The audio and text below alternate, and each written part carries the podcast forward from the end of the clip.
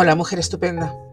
Hoy no, no iba a grabar, aunque voy con un poco de retraso, porque bueno, estoy tremendamente acatarrada. Me vas a oír quizá toser más que en otras ocasiones y con mucha congestión. Eh, la razón es que yo tengo una enfermedad autoinmune, entonces tomo medicación para bajar mis defensas. Eh, y para, bajar mi sistema inmunitario, para, deprimirlo y que no me ataque. Y eso hace que cualquier tontería como un catarro absurdo, pues para mí sea un mundo y llevo unos días eh, que apenas paso por redes sociales para compartir alguna cosa o para leer algo. Y precisamente en una de esas lecturas me he dado de bruces con una situación que tiene que ver con el tema de este podcast, eh, últimamente, por lo menos los últimos, los últimos programas, eh, y que me ha hecho, bueno, pues cogerme un vaso de agua y, grabar. Quizás sea más corto que últimamente, no lo sé, pero me, creo que era muy necesario hablar de esto. Eh, nos hemos levantado con la noticia ayer de que la gran Verónica Forqué había aparecido muerta en su casa eh, de Madrid y la, la razón eh, que se barajaba y que parece ser que cada vez toma más forma y, que está cerca de confirmarse es que se ha suicidado. Eh, ella ya había pasado una depresión, muy valientemente habló de ella en, medios de comunicación y eh, lo último que yo supe de ella es que estaba participando en Masterchef y que la habían crucificado. La llamaban mandona, insoportable, loca del coño, bueno, de todo. Eh, esto ya sabéis que es algo, en fin, la gente cuando está en redes sociales, no toda, pero la gente que tiene ganas de, de jorobar, eh, joroba mucho más en redes sociales, claro, porque tú te creas un perfil, nadie te conoce y es lanzar la piedra y, esconder la mano. Tú te quedas a gusto con tu mierda y tus miserias y dejas el, el marrón esa mierda se la dejas en la cabeza a los demás sin importarte nada lo que, lo que ocurra después. He de decir que no soy espectadora de Masterchef, me parece un asco de programa, o sea, no, no me gusta, no, no me gusta nada, o sea, me parece, me parece horroroso.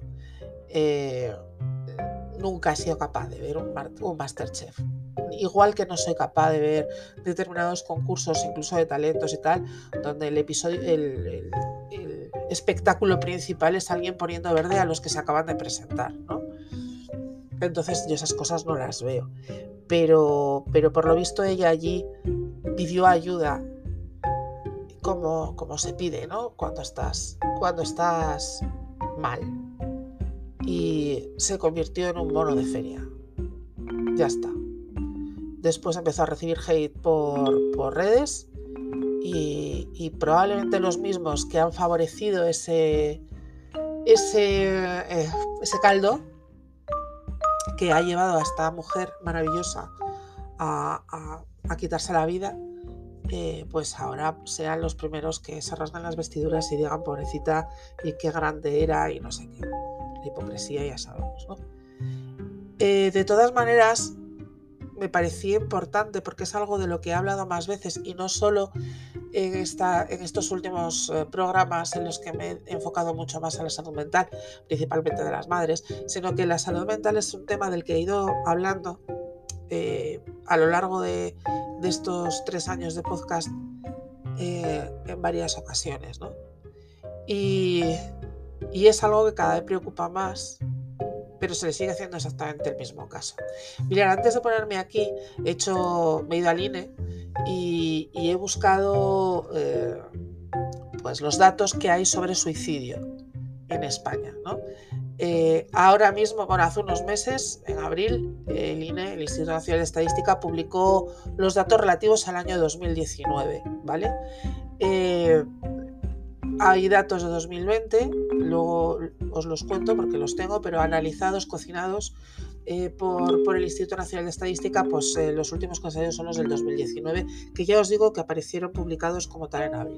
Y hablaba de que las muertes habían crecido un 3,7% en España ¿vale? Eh, indicaba, indica este informe, un total de 3.671 personas que fallecieron en, España pues, eh, por, esta causa, por el suicidio. Y bueno, hablan de que 2.771 eran hombres, 900 eran mujeres. Normalmente se suicidan más hombres que mujeres, ¿no? esta cifra, 3.671 personas, 3.671 personas, ¿vale? Eh, suponía un aumento, ya digo, eh, del 3,7% respecto al año anterior, al año 2018, año en el que la cifra se elevó a 3.539 personas. Eh, hay un desglose por edad, habla que el mayor número de fallecimientos se produjo en la franja de los 30 a los 39 años, luego de los 50 a los 54 y después de los 45 a los 49. Mayor número de defunciones se produjo en pueblos pequeños de hasta 10.000 habitantes y bueno, en las capitales pues eh, muchas menos. El suicidio es el mayor problema de salud pública en Europa. El mayor problema de salud pública en Europa. La tasa de prevalencia es de 11,93 por 100.000 habitantes. En España es un poco menor, pero hablando en, cuestión europea, el 11,93. La tasa en España del 7,79. Y a nivel mundial se dice, según la Organización Mundial de la Salud, que cada año se suicidan casi un millón de personas. Por cada persona adulta que decide quitarse la vida, posiblemente más de otras 20 lo han intentado cada suicidio afecta íntimamente al menos a otras seis personas. En los datos de este año, eh, bueno, este año, eh, del año 2020, todavía se suicidaron 270 personas más, hasta los 3.941 suicidios. Esto indica una media en el año 2020 de 11 personas que se suicidan al día en España. La tasa en el, año 2020 subió del 7 y pico que hablábamos al 8,32 por 100.000, ¿vale? Eh, y lo que a mí me parece alucinante es que en el año 2020 hubo 333 asesinatos en España. 333 es el 10% de 3.000, bueno, algo menos del 10% de 3.941. Es decir, que en España el número de suicidios es muy superior al de asesinatos es eh, la causa de muerte no natural más elevada, ¿vale? Por encima de los asesinatos, por encima de homicidios, por encima de accidentes, incluso de accidentes de tráfico. Ahora bien, ¿cuántas veces, cuántas veces tú abres un periódico o pones un informativo o accedes a la información como, como accedas a la información normalmente y te encuentras una noticia de un suicidio en España. Pues cuando se suicida Verónica Forqué. Cuando el suicidio es entre adolescentes, además, es todavía más, eh, más silencioso todo. Hay un pacto, yo lo estudié en la carrera cuando hacía periodismo, eh, hay varios pactos, eh, digamos, entre medios.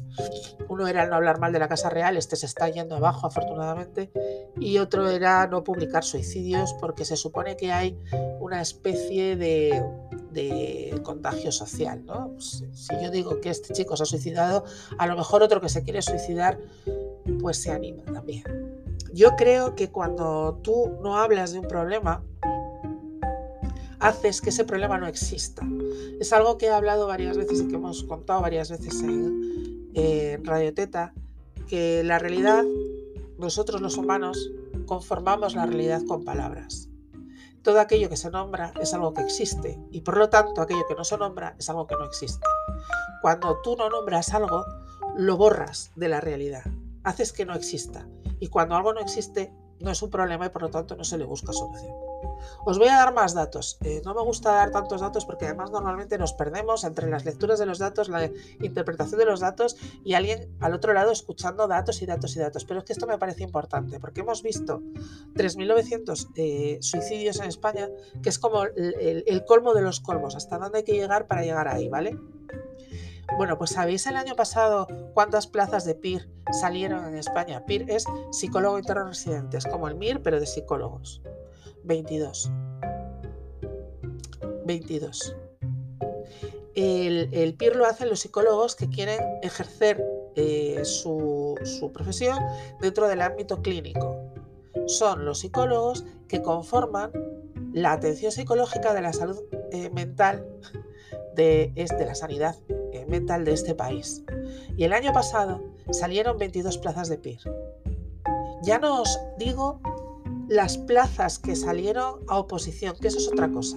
Hablo de las plazas que salen de, de la gente que hace psicología las plazas que salen para que ellos puedan especializarse en atención clínica, que son 22.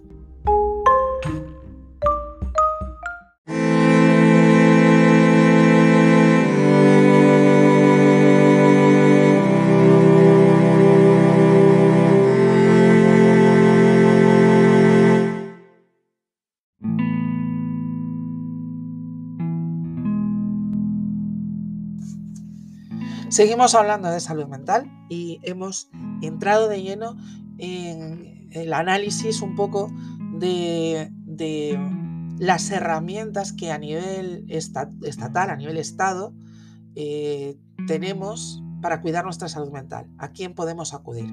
Os contaba en el bloque anterior, lleno de datos, que eh, solamente el año pasado salieron 22 plazas de PIR para, para, que los estudiantes de psicología pudieran hacer la residencia en hospitales para hacer la especialidad de psicología clínica. Os contaba que esto no son los que están trabajando allí, luego sale una oposición. Si hay en un año salen 22 psicólogos clínicos, podéis imaginaros porque tenemos todos una mente muy calenturienta y piensa mal y acertarás, que luego no salen 22 plazas para, para cubrir. Eh, os voy a contar lo que yo conozco de primera mano. Esto ya no son datos, es una experiencia personal, ¿vale? Eh, cuando mi hija mayor empezó con problemas eh, mentales, de ansiedad, depresión y demás, la, fuimos, en primer lugar, fuimos a, la, a, su pediatra. ella fue la primera que, le dio un ansiolítico para, para intentar que Laura estuviera más tranquila y pudiera conciliar el sueño sin recetarle un barbitúrico, porque tenía 12 años, ¿vale? Entonces empezó a tomar alprazolam eh, 0,25. Eh, y ella nos derivó a salud mental infanto-juvenil. En León, en el área de salud de León, eh, hay un centro de salud mental infanto-juvenil, uno. Y en ese centro hay una psicóloga, una. Hablo de infanto juvenil. Eh, salud mental adulta se lleva desde el Hospital de León y no desconozco totalmente qué cantidad de, psicólogos hay. Hablo de salud mental infanto juvenil. En infanto juvenil en León hay en, el área de salud de León hay un solo centro con una sola psicóloga, una enfermera y dos psiquiatras. Este, esta es la dotación de, ese, servicio, ¿vale? Una psicóloga.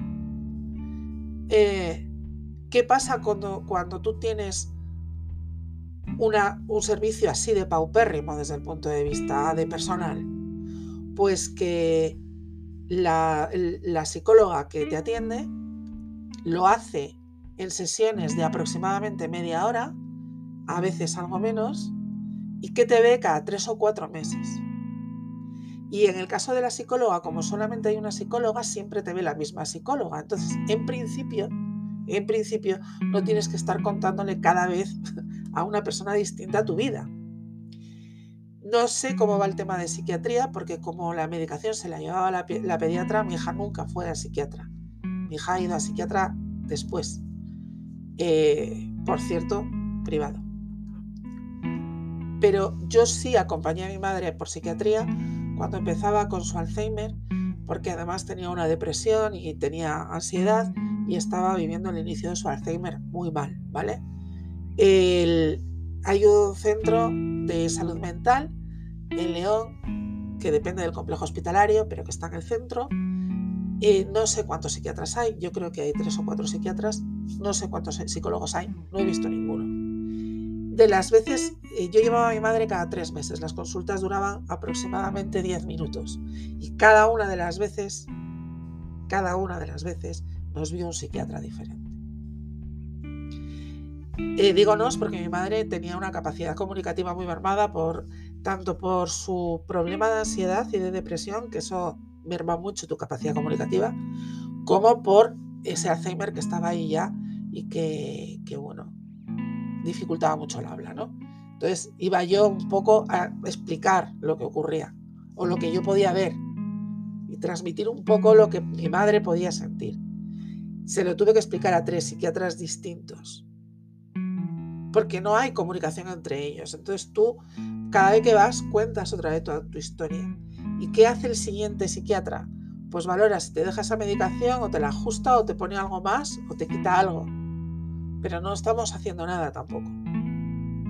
A nivel práctico esto es lo que yo he vivido. Lo que yo he vivido es que tú si tienes un problema de salud mental, tienes que tener dinero para solucionar ese problema.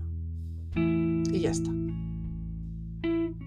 Es verdad que muchos centros de psicología, eh, hablando con ellos, te pueden ayudar. Hay tarifas eh, a veces eh, más bajas, hay cosas que se hacen pro bono, pero lo normal, lo normal es que cuando tú necesitas una sesión, la cuestión oscile entre 50 y 70 euros cada sesión. Eso es lo normal.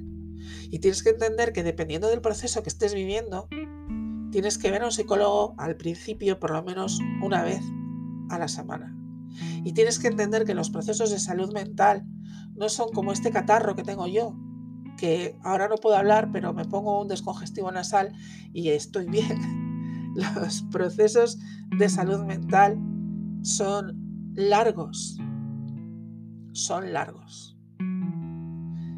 Eh, siguiendo con el ejemplo de mi hija, que me ha dado permiso para decir cosas, por si acaso pueden ayudar, eh, durante hasta los 16 años estuvimos primero en salud mental infanto-juvenil de la pública, luego fuimos a otro gabinete con unas chicas que no, no, no, conectaron, luego fuimos a otro gabinete con una neuropsicóloga que tampoco conectó y al final llegamos a un gabinete de psicología que se llama Cepsicap en León, que bueno, para mí, pero es una cuestión mía y de mi hija, pues es donde conectó con, con su psicóloga, con María Mentaña, y ahí empezó realmente su terapia. Digamos que los primeros cuatro años fue un poco de a ver dónde vamos, eh, de, muchas cosas que, que, no sé si me dará tiempo a hablar hoy, pero que hablaré sobre lo, la percepción de los que se supone que te tienen que ayudar en tu entorno cercano, sobre lo que es tu salud mental,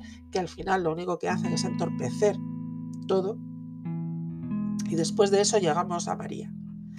Eh, que han sido tres años de terapia y Laura pues está a punto de recibir el alta. Ya ha dejado toda la medicación, tenemos que ir al psiquiatra, su psiquiatra está en Valladolid, eh, porque no encontramos uno que encajase en León. Eh, entonces ya ha dejado toda la medicación y estamos a punto de tener el alta, pero han sido tres años. Entonces, ¿os imagináis para una familia para mí económicamente ha sido duro y cuento con apoyo, porque en mi casa entra un sueldo. Entonces, si no hubiera sido por el apoyo de mis padres primero, de mi hermano y mi cuñada después, o sea, de la, de, la familia, de la tribu que tenemos montada en mi familia, probablemente yo no hubiera podido eh, garantizarle una atención correcta a mi hija, una atención de calidad a su salud mental ni con todas las ayudas del mundo. Porque la salud mental infanto-juvenil la dejamos porque era imposible, imposible. Imposible llegar al fondo del asunto, imposible eh, eh, mirar herramientas, era imposible, ni por el tiempo, ni por la periodicidad. Imposible. Entonces, eh, ha sido a base de soltar dinero de soltar dinero. O sea, a mí cuando me dicen que el, dinero no da felicidad, digo, no, es verdad, pero es que ayuda, ¿vale? Ayuda por lo menos, no sé si a encontrar la felicidad, pero sí ayuda a encontrar, ayuda, para la redundancia, cuando hay un problema en tu, en tu manejo de las emociones que te llevan a perder tu salud mental. ¿A qué quiero llegar con todo esto? Eh, basta ya de hacernos fotos, basta ya de decir la salud mental hay que cuidarla, que ya lo sabemos. No me molan nada los mensajes institucionales de que nos vayamos cuidando todos, porque quien nos tiene que cuidar o nos tiene que facilitar las herramientas es el Estado. La salud pública, la sanidad pública se está desmantelando y es una puta mierda que se esté desmantelando. Pero no nos engañemos, porque se nos ha llenado la boca durante generaciones, bueno, generaciones no, pero durante décadas, con que la salud pública española estaba entre las mejores de, Europa y del mundo, porque no es verdad. Porque la, sanidad española siempre se ha dejado cosas fundamentales de por medio. La, la sanidad española no garantiza una salud eh, odontológica. No la garantiza. La sanidad española no garantiza que tú veas no te pone gafas. A mí un oculista me dijo que sí, que tenía, me habían crecido las dioptrías y que si quería ver mejor que me hicieron las gafas. No la hay.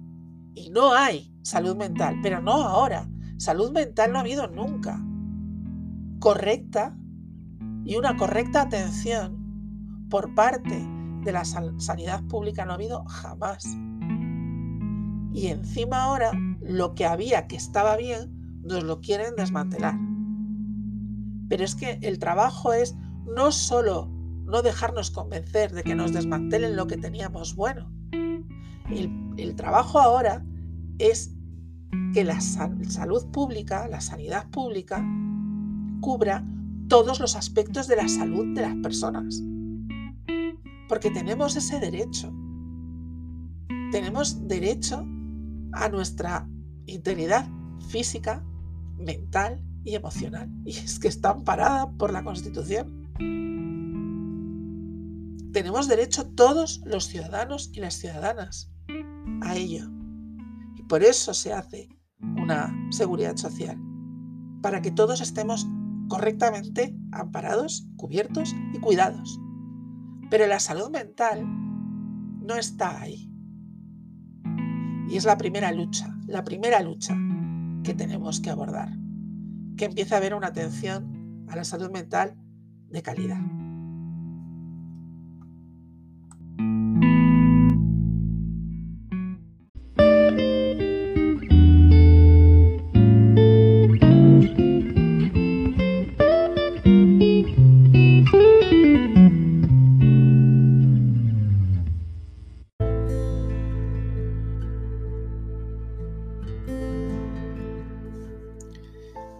Vamos ahora al tema de los entornos. Hemos analizado datos, un rollo. Hemos, eh, os he expresado mi opinión sobre, sobre la atención a la salud mental y vamos a hablar de entornos.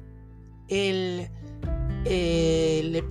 programa que yo tenía preparado para hoy de, sobre salud mental de las madres, ¿vale? Y que no, que ya lo haré la semana que viene, iba eh, sobre nuestra salud mental cuando nuestros hijos comienzan el colegio. Eh, estaba focalizada y centrada en la nuestra, en la de las madres.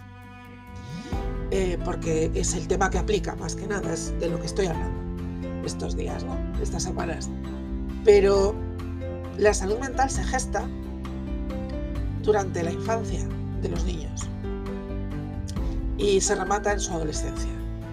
Es una época, la adolescencia, muy, muy sensible, muy delicada, porque los chavales tienen muchas cosas a nivel físico y a nivel emocional y necesitan mucho apoyo por parte de los adultos de referencia.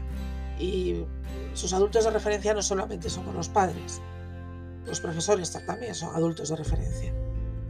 Entonces el entorno eh, es importantísimo, importantísimo. Y mucho del menoscabo de salud mental que llega a la edad adulta se, va fraguando y gestando pues en esa época de, la niñez y de la adolescencia. Cuando además nosotros, los padres, tenemos gran parte del día en el que no, podemos no podemos salvaguardar eh, esa, esa salud a nuestros hijos. O sea, nosotros cuando decidimos o nos deciden, no sé muy bien, eh, escolarizar a nuestros hijos, tenemos que delegar eh, obligatoriamente la seguridad, la atención a la seguridad de nuestros hijos en las personas que van a estar allí.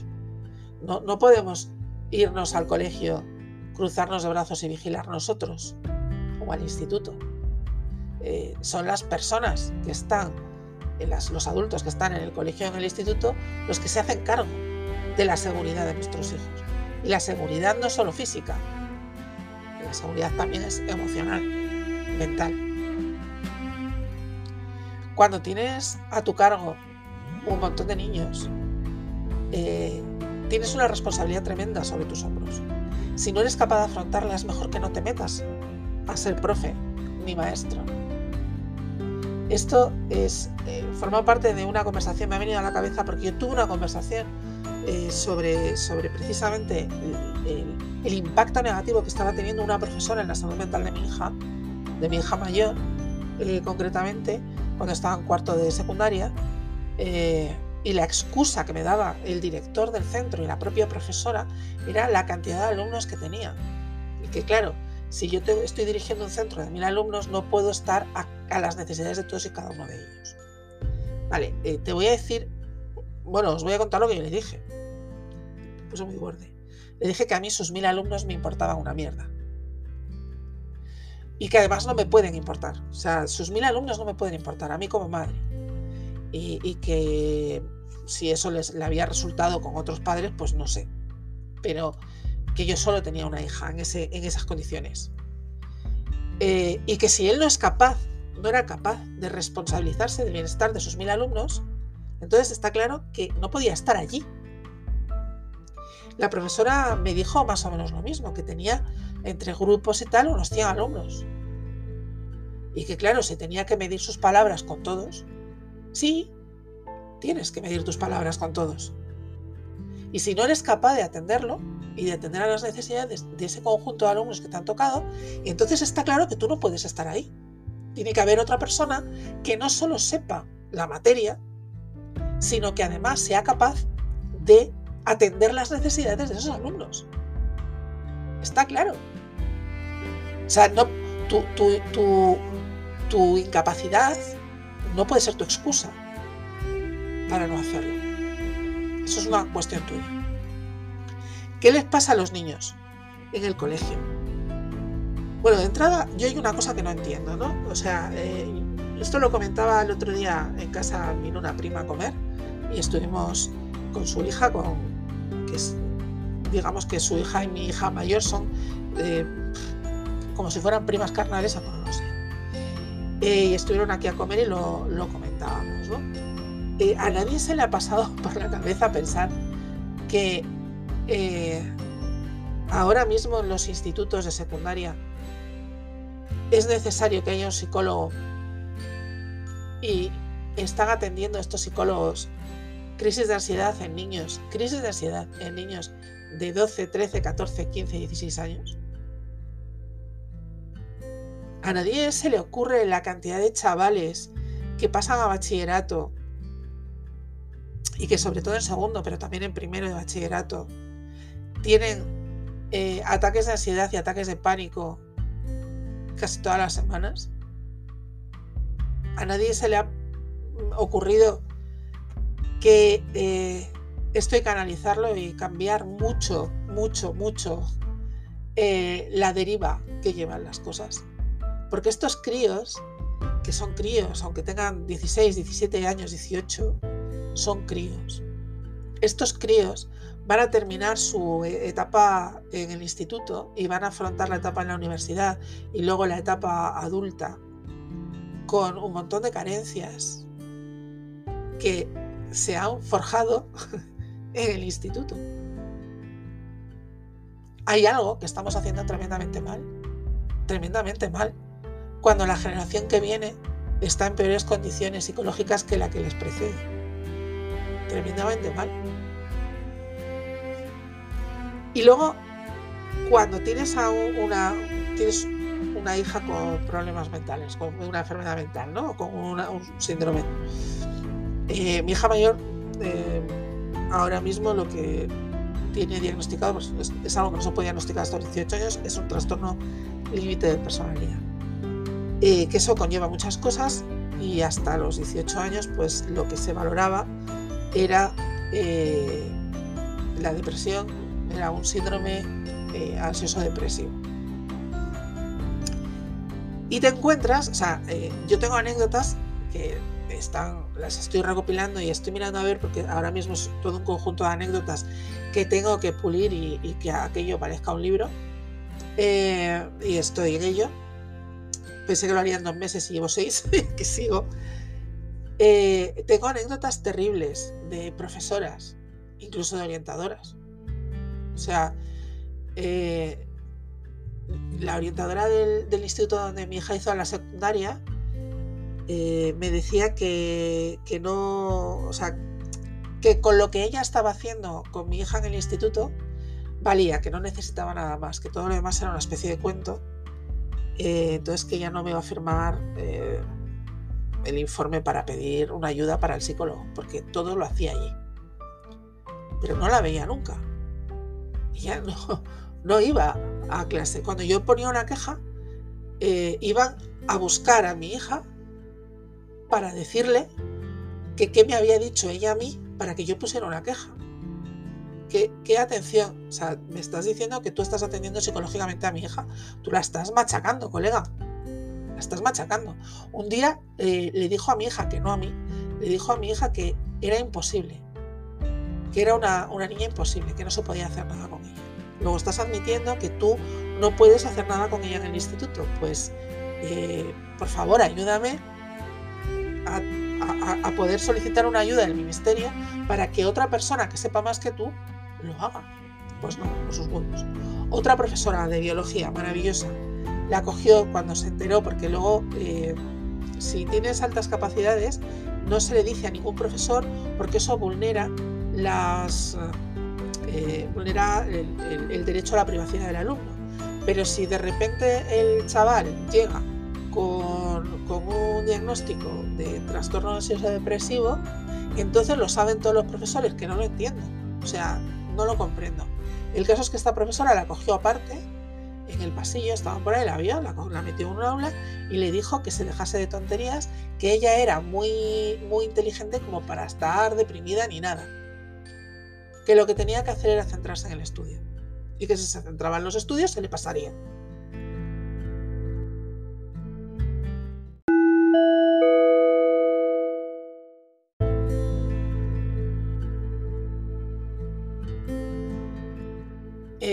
Sé que hay gente que no es así, por supuesto, pero el problema aquí es que esas frases y esas formas de hacer y de decir van haciendo mella. A ti, cuando las dices, que solo las dices una vez, te pueden parecer una tontería, pero la persona a la que se las estás diciendo no las ha oído una vez. A lo mejor eres la décima persona que le dice la misma cosa. Y esto es como la gota de agua que va cayendo en la piedra. Que una gota en una piedra no hace nada. Pero a medida que van cayendo gotas, la piedra se orada. Y como tú no sabes si eres la primera gota, la única gota o la gota que ha colmado el vaso, procura no ser una puta gota. Esto en pequeñito tiene mucho que ver con lo que ha pasado en Masterchef. Y tiene mucho que ver con lo que pasa cada día. Cada día. No podemos decir de repente, estoy mal. Porque siempre viene alguien a decirte, venga, anímate, sale un poco porque no estés triste. ¿Qué me cuentas? En este país se necesita una reforma, claramente, porque se necesitan psicólogos clínicos, se necesitan psiquiatras preparados, se necesitan unidades de salud mental mucho más fortalecidas, se necesita mucha inversión en prevención, pero necesitamos ser todos conscientes de lo importantes que somos cada uno de nosotros y de lo que para otras personas y de lo que es eh, de lo que es la salud mental. Necesitamos cuidarnos. Es verdad, necesitamos cuidarnos los unos a los otros. Pero cuidarnos los unos a los otros no significa coger a una niña por banda y decirle para cuidarla que se deje de tonterías. Cuidarnos los unos a los otros significa que ninguna niña llegue nunca, jamás, al punto de tener un ataque de ansiedad en el instituto. Ninguna. Significa que cuando de repente haya un alumno que tiene un ataque de ansiedad, haya alguien que sepa acompañar ese ataque de ansiedad de manera empática y normal. Significa que el conjunto de los profesores entiendan que ahí hay un problema que no se puede minusvalorar, que no sabes si eso que vas a decir es lo último que necesita esa persona y lo que la lleva directamente a tirarse de una ventana, por ejemplo, o a tomarse unas pastillas, o a lo que sea. Eh, ojalá más iniciativas como la de Ángel Martín que además se lo dice mucho, no esperes a estar como yo. Él tuvo un brote psicótico, bueno, esto no lo estoy diciendo nuevo, lo sabe todo el mundo porque su libro lleva un mes y, en, un mes lleva seis ediciones, ¿no? Cuando las voces vuelvan. Pero es una iniciativa muy valiente, además teniendo en cuenta el estigma todavía. Eh, y además ha completado esa iniciativa con un podcast maravilloso en el que habla con otros famosos sobre sus problemas de salud mental porque se tiene que empezar a ver y se tiene que empezar a valorar. Todos tenemos que empezar a entender que una depresión no es estar triste. Todos tenemos que entender que una depresión no es estar llorando por las esquinas, que las personas deprimidas pueden estar siempre con una sonrisa en la boca, que Verónica Forqué siempre estaba sonriendo y llevaba muchos años de depresión, no ahora, de hecho hace años que dio una, una entrevista en televisión, recuerdo, hablando sobre su depresión.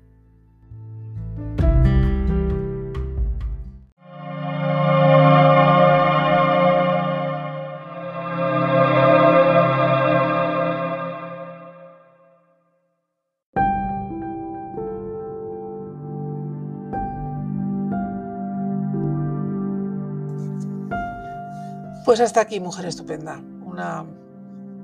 Ha sido un día difícil y un, un, programa difícil.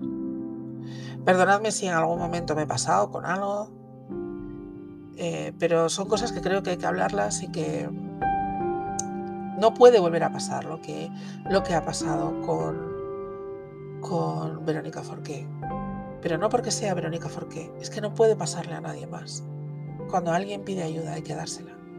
Es más, cuando apreciamos a alguien hay que estar pendiente por si acaso la necesita antes de que nos la pida. Y aprendamos también a hablar.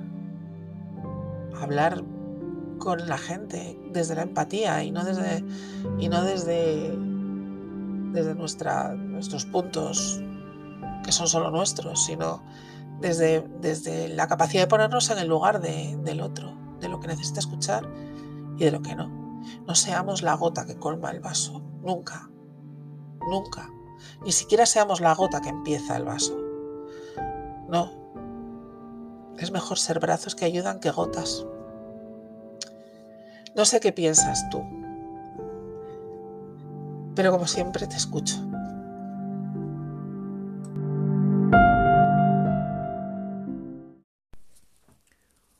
Hola, mujer estupenda.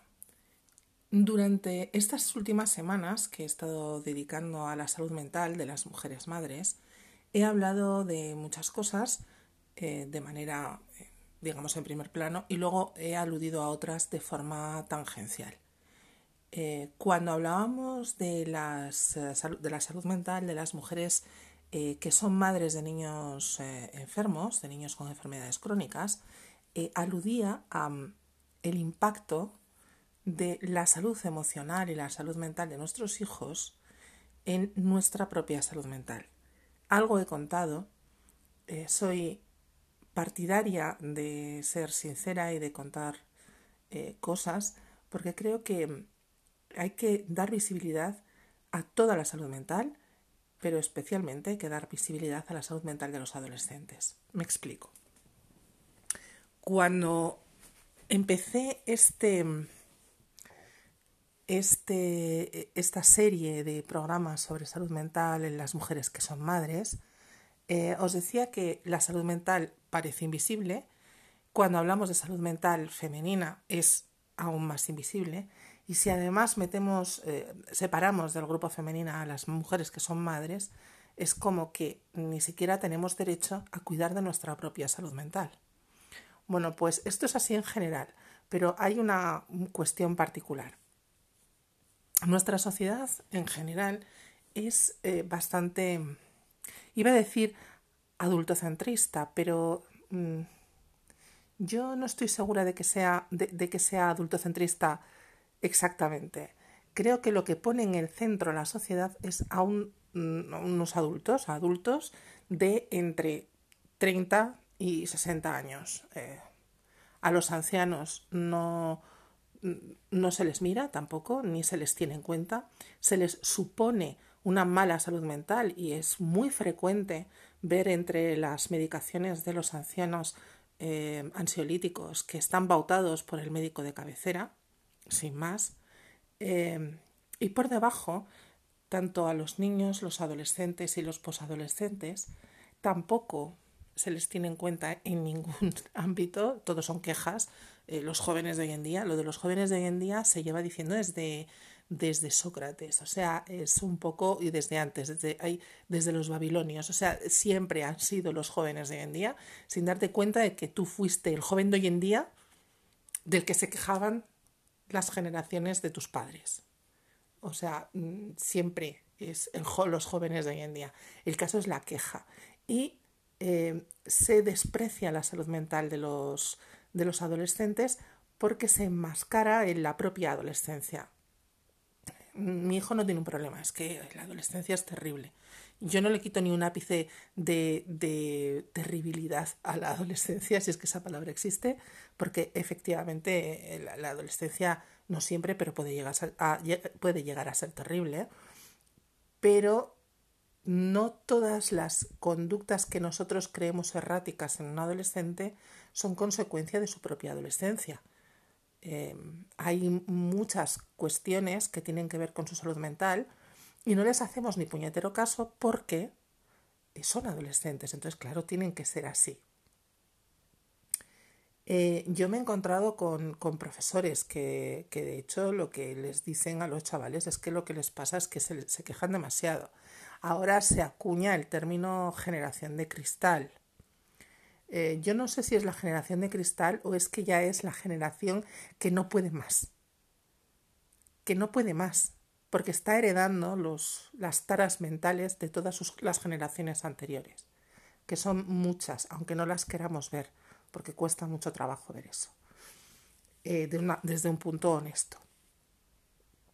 Yo creo que es la generación, por un lado, una generación que por fin empieza a ser, empieza a ser empática de verdad, y, que por lo tanto sufre mucho más porque, porque es más consciente del mundo que le rodea. Y por otro lado es la generación que ya no ha podido más. Eh, yo hay muchas cosas de la generación de cristal que apoyo. O sea, mm, yo me tuve que aprender a callar. Mi padre siempre decía tú oír, ver y callar. Y cuando alguien te decía algo, tú oías, veías y callabas. Era de muy mala educación contestar. De hecho, a mí, a mí me han reñido por contestar porque creía que se estaban pasando, ¿no? Em, ahora los chavales no están dispuestos a aguantar, no están dispuestos a callar. Y a mí eso no me parece débil, me parece de una fortaleza encomiable. Otra cosa es que em, dirijan su empatía quizá en caminos que todavía tienen que descubrir y que, bueno, ellos también tienen que, tienen que equivocarse para poder aprender, ¿no? A ver, me, me estoy desviando del tema y no quiero. La cuestión es que los adolescentes, los niños también, desde pequeños, pueden tener eh, problemas de salud mental.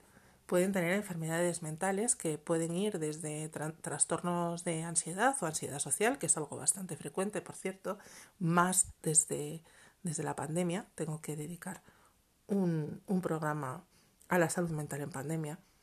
Em, pero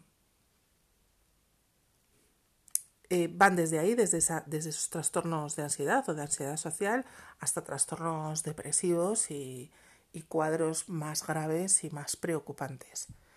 Eh, además, la consecuencia de estas, de estas, eh, de esos trastornos tampoco se publica. hablábamos del suicidio, os, contaba con datos lo preocupante que es eh, la tasa de suicidios entre adolescentes y que nadie conoce, salvo que sea de primera mano y, seas amigo, familia o alguien muy cercano de un chaval que, se, que se suicida, lo cierto es que como sociedad no conocemos casos. Sin embargo, según el Instituto Nacional de Estadística, la tasa de suicidios entre adolescentes es preocupante. ¿Por qué? Pues porque existe el falso mito de que si, si se habla de suicidio adolescente va a haber una especie de, contagio social entre otros adolescentes y se van a animar entre ellos a, suicidarse. Eh, no, quizá, hablando de ello, tomen conciencia y no esperen a llegar ahí. Nadie quiere morirse. Ni, nadie quiere llegar, más que nadie quiere morirse, nadie quiere llegar al punto mental de necesitar acabar con el sufrimiento, porque el suicida no, la mayor parte de las veces no quiere morir, quiere acabar con el sufrimiento. Vale, yo hablé entonces de suicidio cuando recuerdas la, eh, la muerte de, de Verónica Forqué y hablaba de todas estas cosas, pero hay una cosa que solamente, solamente mm, eh, dije un poco así por encima y no me metí en ello, ¿no? Que es eh, cómo, em, cómo afecta a la salud mental de las mujeres que somos madres la falta de salud mental de nuestros hijos. Entonces eh, os lo voy a contar. Yo el tema de mi hija mayor lo he contado muchas veces, mm, tengo su permiso, em, y lo cuento precisamente para dar visibilidad a la salud mental de los adolescentes. Mi hija mayor empezó a tener problemas claros de salud mental eh, precisamente al llegar al instituto. O sea, llegan al instituto justo en el cambio mm, mental, físico y emocional a la adolescencia y entonces a veces pasan, pasan muchas cosas. Eh, en el caso de mi hija era una expectativa generada. Ella eh, se generó la expectativa de que todo iba a ser mejor en el instituto porque eh, los chavales eran más mayores, porque había gente más mayor y porque podría llegar a empatizar con alguien y a tener un grupo de referencia que no había conseguido en el, en el centro de primaria. Eh, llegó al instituto y se encontró con la misma realidad de mierda, ¿no? que es bullying, profesores que se tapan los ojos, que no ven, y, que dejan pasar las cosas pues para no meterse en más marrones, normalmente es eso, o para no dañar el prestigio del centro. Y eso, junto con otras, otra serie de cosas, la no atención a sus necesidades educativas especiales eh, y la minusvaloración de muchas cosas que ella notaba y sentía, y incluso el hecho de que algunos profesores conscientes de que ella era una persona muy inteligente eh, minusvalorasen sus resultados académicos, todo eso junto hizo que explotara. Eh, explotó en primer lugar mm, con autolesiones y fue a más, fue a más. Empezó a crearse un mundo propio muy con reglas muy diferentes a este y empezó a sospechar de todo el mundo, todo el mundo la odiaba y se comportaba como tal, entonces al final todo el mundo lo odiaba. No tenía eh, referentes en su grupo de edad, eh, no tenía quien acudir en esos grupos, al contrario, se sentía totalmente excluida, como el bicho raro, y esa burbuja fue creciendo hasta el punto pues, pues de intentar suicidarse en varias ocasiones. Em, ¿Cómo lo viví yo? voy a hablar por mí, no puedo hablar por mi marido, lógicamente. Voy a hablar por mí. Yo primero lo viví con incredulidad. Eh, tomé una postura extraña para mí, porque no soy así, pero que digamos que es la postura socialmente aceptada, que es eh, pensar esto lo hace por llamar la atención, luego está mal.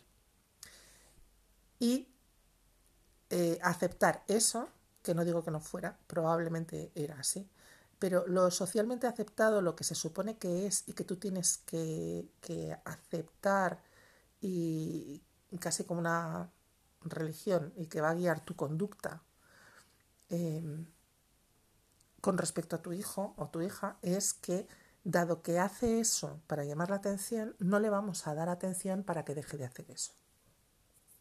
Es, es un conductismo, digamos, malentendido, ¿no? Eh, es, y es una, por cierto, una cuestión, eh, un principio, una máxima que solamente sirve para los niños y los adolescentes. O sea, eh, un adulto, si hace una llamada de atención, generalmente, salvo que esté rodeado de psicópatas, encuentra una respuesta asertiva a ese llamado de atención. Sin embargo, niños y adolescentes lo que encuentran en ese llamado de atención es la respuesta contraria a la que buscan y la que necesitan, de hecho, ¿no? O sea, si mi hija está haciendo algo para llamar la atención, entonces le tengo que prestar atención. Vale. Em, yo estuve en esa negación un tiempo, sobre todo porque además coincidió, cronológicamente hablando, con, que mi padre eh, tuvo un coma diabético que le dejó muy mal y de hecho las, secuencias de ese, las consecuencias de ese, de ese coma pues fueron eh, su fallecimiento tres años después, después de tres años muy malos, ¿vale? El caso es que se junta un poco todo y a mi cabeza no da más. Yo estaba enfilada en cuidar a mi padre eh, y digamos que para poder cuidar de mi padre me puso una especie de orejeras que me impedían ver el mundo. Eh, el problema es que la cosa no mejora. Eh, decidimos, un día me doy cuenta y me caigo del caballo, digamos, como San Pedro, y se me como San Pablo, perdón, y se me caen las escamas de los ojos, un día que mi hija llevaba diciendo que no podía dormir dos o tres días y le dije, mira, vamos a, cambiar la cama, papá va a dormir en tu cama y tú vas a dormir en, en mi cama conmigo y así pues te doy mi apoyo. Y me di cuenta a lo largo de esa noche de que mi hija no dormía, estaba en un dormevela constante tenía la respiración agitada y, y eso no te lo puedes inventar. O sea que tú cuando estés, cuando consigues conciliar el sueño, eh, entres en un estado de intermedio entre el sueño y la vigilia y no consigas llegar nunca al sueño, eso no se puede, no se puede fingir. Hay cosas que no se pueden fingir aunque luego los profesores te digan, sí, sí, eso también, tú no sabes cómo son los chavales, los chavales es que son increíbles para inventar, ¿no? Bueno, pues eso no se puede fingir. Entonces fuimos a, su pediatra, su pediatra nos dio, le dio una medicación y le dio el volante para salud mental infanto-juvenil. Un horror.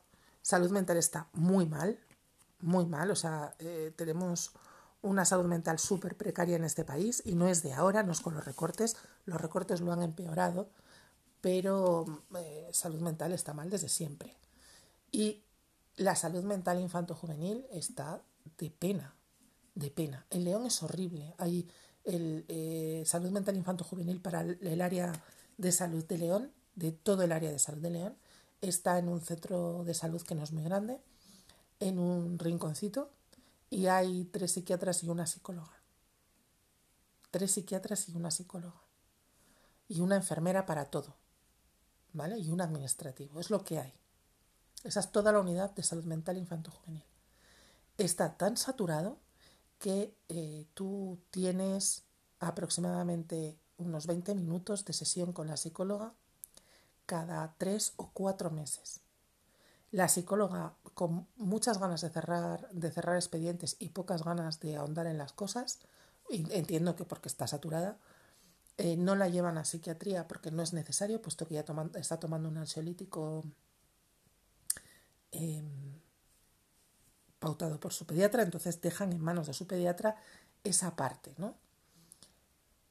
Eh, lo único que conseguimos siendo aquella psicóloga fue mm, cansancio, mucho cansancio, la sensación de que ya no es que no, no, hicieran caso a mi hija en el instituto, es que no le hacían caso tampoco en el entorno médico-sanitario.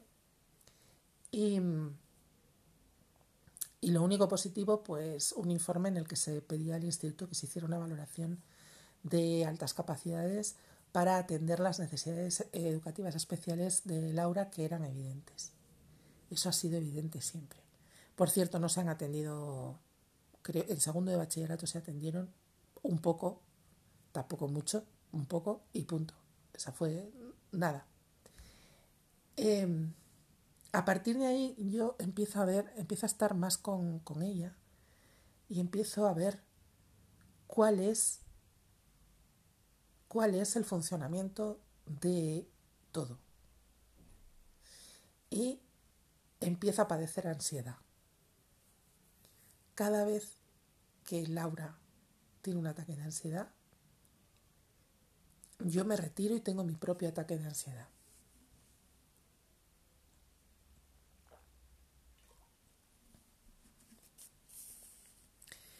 Y es peor cuando ella está bien porque tú crees que va a estar bien, vas a una psicóloga, encontramos una psicóloga privada, eh, empezamos a ir a esa psicóloga. Laura salía de la psicóloga llorando todos los días, una vez a la semana, los viernes lloraba. Y yo pensaba que era parte del proceso, el llorar. Porque además iba los viernes, salía llorando, mejoraba el fin de semana y llegaba el lunes y parecía que estaba bien. Y de repente, hacia mitad de semana, mm, daba un bajón. Entonces tú ibas viendo que iba mejor, iba mejor y decías, mira, la, terapia está funcionando. Y de repente daba un bajón y era desesperante. Era desesperante porque es como que te haces ilusiones de que las cosas van a salir bien y de repente la realidad te da un, martillazo en la cabeza y vuelves vuelves al punto de origen, ¿no? No al punto de origen, no, vas yendo cada vez más abajo. Porque ya tienes miedo incluso cuando ves que va bien. Llega un punto en que dices, bueno, va bien, pero en algún momento va a ir mal. Eh, yo iba al instituto a hablar con los profesores, a hablar con profesores, con dirección, con, con orientación, y nadie, nadie hacía caso a nada. La culpa era mía, o, sí, la culpa era mía siempre. Eres madre, ya sabes que la culpa es tuya siempre. Eh, me hacían, me hablaban de una manera muy paternalista e insistían en que Laura me estaba manipulando, a mí, a su padre y a todo el mundo. Llegó un momento en que yo pasaba eh, la mañana en permanente estado de ansiedad. Permanente estado de ansiedad. Yo tenía un pellizco en el estómago toda la mañana. Llegaba a casa de mis padres hacia las 10 o diez y media para levantar a mi padre.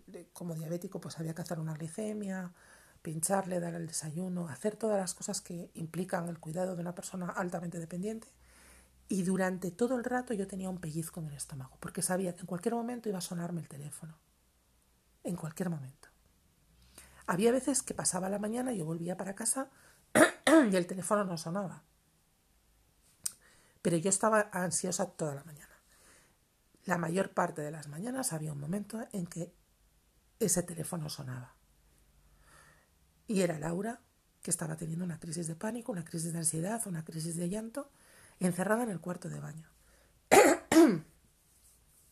Em, nueve de cada diez veces que eso sucedía era consecuencia directa por algo que le había dicho un profesor. Porque todos los profesores opinaban. A mí hay una cosa que me hacía mucha gracia y es, bueno, a mí de, este sistema de orientación y, y, en general el sistema de valores que manejan la mayor parte de los profesores, hay muchas cosas que me hacen gracia que ya iré desglosando, pero la primera es esta. Em, tú... A ver cómo... Es que no sé cómo explicar esto. A ti te dicen eh, que no, te, no hacen eh, un grupo con niños, otros niños de altas capacidades, porque nadie puede saber en el expediente eh, qué niños tienen altas capacidades, porque los expedientes son privados y están protegidos por la ley de protección de datos.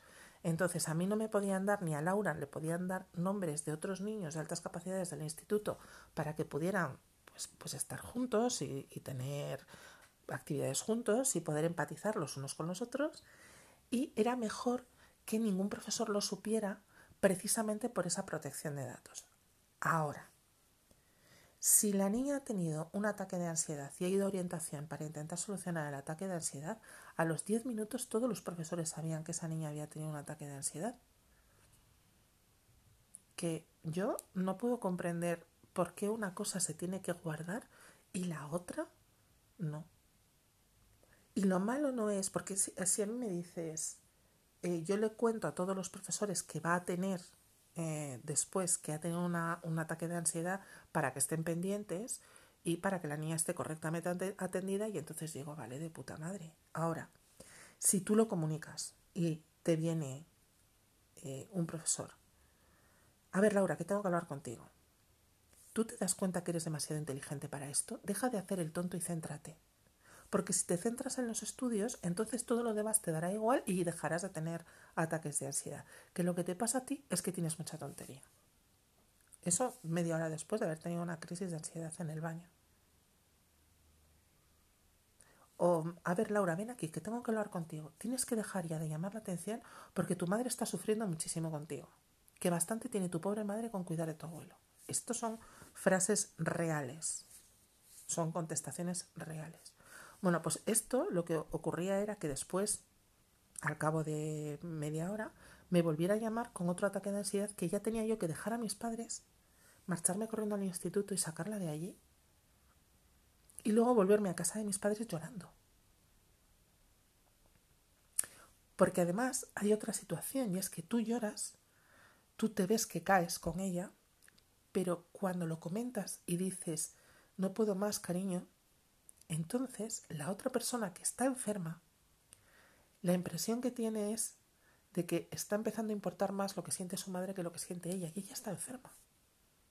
Entonces tú alguna vez lo comentas y cuando ves el resultado de, de esto que comentas, aprendes también a callarte la boca.